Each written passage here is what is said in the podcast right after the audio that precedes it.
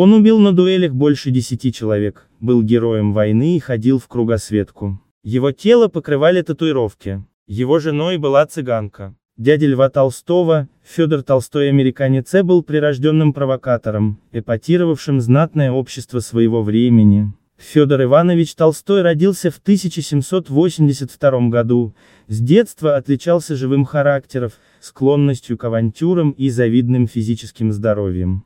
Окончив морской кадетский корпус, по протекции попал в престижный Преображенский полк. Долго продержаться в нем молодому Толстому не удалось. Он опоздал на внеочередной смотр полка по причине того, что летал на воздушном шаре. Будучи отчитанным полковником Дрезеном за опоздание, молодой граф не снес оскорбления и плюнул командиру в лицо. Ситуация разрешилась дуэлью, в которой полковник был тяжело ранен. Толстому светил трибунал. Выход из ситуации был найден оригинальный. 7 августа 1803 года началась первая русская кругосветная экспедиция. Корабли выходили из Кронштадта. В команду шлюпа «Надежда» Ивана Крузенштерна входил и Федор Толстой, по характеристике молодая, благовоспитанная особа, состоящая кавалером посольства в Японию. Уже через несколько дней благовоспитанная особа сумела поссориться со всеми членами экипажа. Оставить Толстого на корабле Крузенштерн не мог и в 1804 году он высадил неуемного графа в Петропавловске-Камчатском.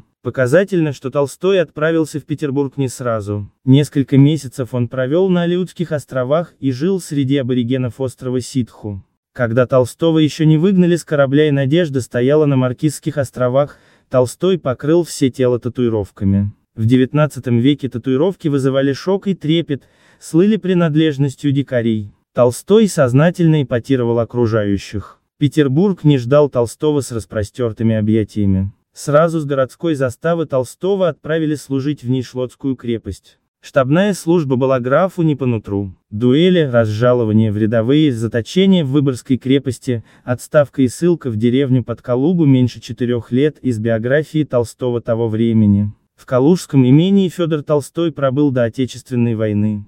Пойдя добровольцем на фронт в чине рядового, он героически прошел с русской армией от Бородинского поля до Парижа, закончил войну подполковником и был награжден орденом Георгии IV степени. Это все не отбило его желание участвовать в дуэлях. Секретную книжечку Федор Толстой записал 11 фамилий людей, которых он убил. Федор Толстой был женат, причем своей свадьбой шокировал родственников. Его избранницей стала цыганка, известная на всю Москву плесунья Авдотья Тугаева. Она давно жила с графом, и даже родила ему трех дочек, на что, впрочем, его родня смотрела сквозь пальцы, как на обычные дворянские шалости. В 1819 году все три девочки внезапно умерли, что граф воспринял как наказание за свои грехи. Через два года случились сразу два события. Во-первых, Авдотья вновь забеременела, а во-вторых, когда Толстой крупно проигрался из-за угрозы банкротства хотел застрелиться, цыганская подруга отдала ему все свои сбережения, лишь бы милый рассчитался с долгами.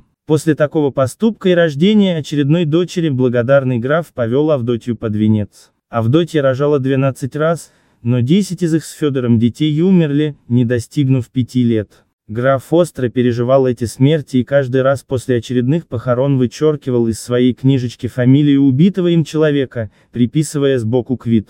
До взрослого возраста дожили лишь две дочери, Сара и Просковья. Сара росла девочкой умной, поэтичной, но очень болезненной. В 17 лет эта подававшая большие надежды девушка умерла. Вычеркнув последнюю фамилию своей жертвы, граф жег книжечку и со вздохом сказал, что теперь кучерявая Прошенька меня переживет. Так оно и оказалось, графиня Прасковья Федоровна Толстая выросла, вышла замуж и умерла лишь в 1887 году. Все эти переживания изменили характер графа, которому шел уже шестой десяток. На дуэлях он больше не дрался, зато стал часто захаживать в церковь и подолгу молиться. От карт, правда, он полностью не отказался, но играл уже далеко не с прежним азартом. Давало знать о себе и здоровье, расшатанное бурной молодостью. Граф часто и подолгу лечился на немецких водах. Целебные источники не очень помогли, и 24 декабря 1846 года Федор Иванович Толстой умер.